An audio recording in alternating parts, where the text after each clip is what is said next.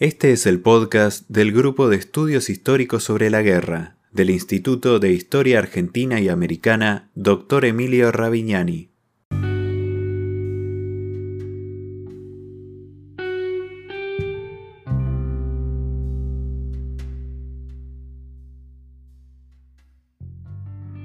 El Grupo de Estudios Históricos sobre la Guerra, GEIGE, fue fundado el 16 de diciembre de 2013 en el Instituto de Historia Argentina y Americana Dr. Emilio Ravignani, Unidad Ejecutora UBA CONICET.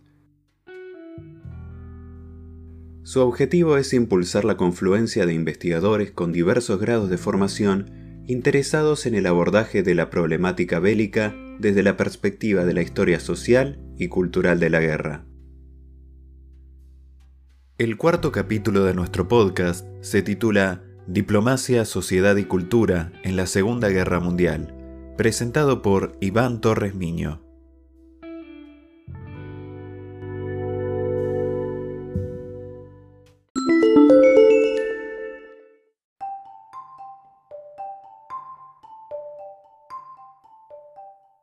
Podemos caracterizar a la Segunda Guerra Mundial como el suceso más trágico del siglo XX y, sin temor a exagerar, también como el más trágico de la historia de la humanidad, teniendo en cuenta su alcance, la cantidad de víctimas directas e indirectas y la complejidad del conflicto.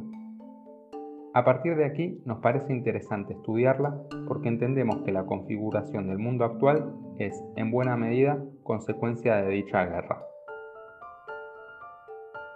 Si bien a lo largo de estos 75 años que pasaron desde el final de la guerra, la producción bibliográfica sobre la cuestión es abundante y diversa, despertando frecuentemente interés en público ajeno al campo académico de la historia, entendemos que se pueden seguir analizando nuevas aristas del conflicto. No pretendemos desarrollar los acontecimientos que sucedieron, es decir, la historia fáctica, ya que en ese sentido probablemente sí sea difícil agregar nuevos elementos, sino encarar la cuestión desde una nueva perspectiva, esta perspectiva se trata de entrelazar la historia sociocultural con la diplomática. En ese sentido surgen varios interrogantes. ¿Se puede considerar a la Segunda Guerra Mundial como un fracaso de la diplomacia europea? ¿De qué forma se intentaron apaciguar las tensiones de las relaciones internacionales para evitarla? ¿Es posible que se hayan utilizado estas relaciones internacionales para provocar el conflicto y no para evadirlo? ¿Cuál fue el rol de la Argentina en ese contexto? A su vez, surgen nuevas cuestiones. ¿Cómo fue la relación entre la diplomacia de los países beligerantes y sus propias sociedades? ¿La cultura de los respectivos estados nacionales influyó en las relaciones diplomáticas de los contendientes? Si fue así, ¿de qué forma? Asimismo, ¿cuál fue la recepción que las sociedades de los países en conflicto tuvieron sobre las conferencias de Teherán y Alta y Potsdam, por ejemplo? ¿Y cómo se las interpretó en Argentina? A partir de estas preguntas que se plantean, espero esbozar nuevas líneas de análisis como es la relación entre la diplomacia por un lado y la sociedad y la cultura por otro.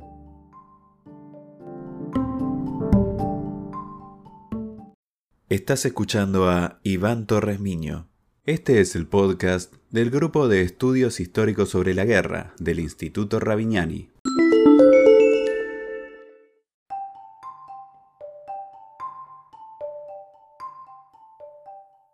Si bien Argentina se mantuvo neutral durante el conflicto, no fue ajena ni desde el punto de vista diplomático, ni social, ni cultural a la guerra, ni antes, ni durante, ni después de la contienda.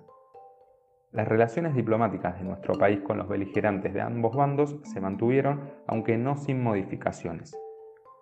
Desde el punto de vista social, la gran inmigración europea que había llegado a nuestro país desde finales del siglo XIX y principios del XX hizo que gran parte de la población local mantuviera unos lazos, muchas veces intactos, con sus familiares en Europa, por lo que el avance de la guerra no era, desde ningún punto de vista, indiferente para gran parte de los argentinos y argentinas.